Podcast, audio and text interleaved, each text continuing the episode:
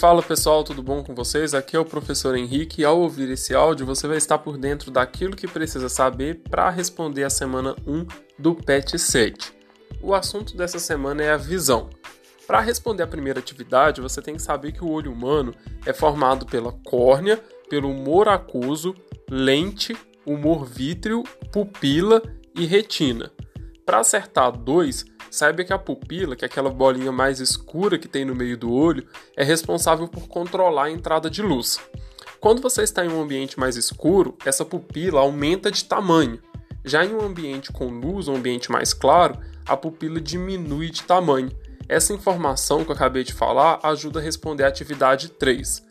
Para responder a número 4, saiba que os fotoreceptores estão localizados na retina. Se você ficou com alguma dúvida, entre em contato comigo. Um abraço e até a próxima.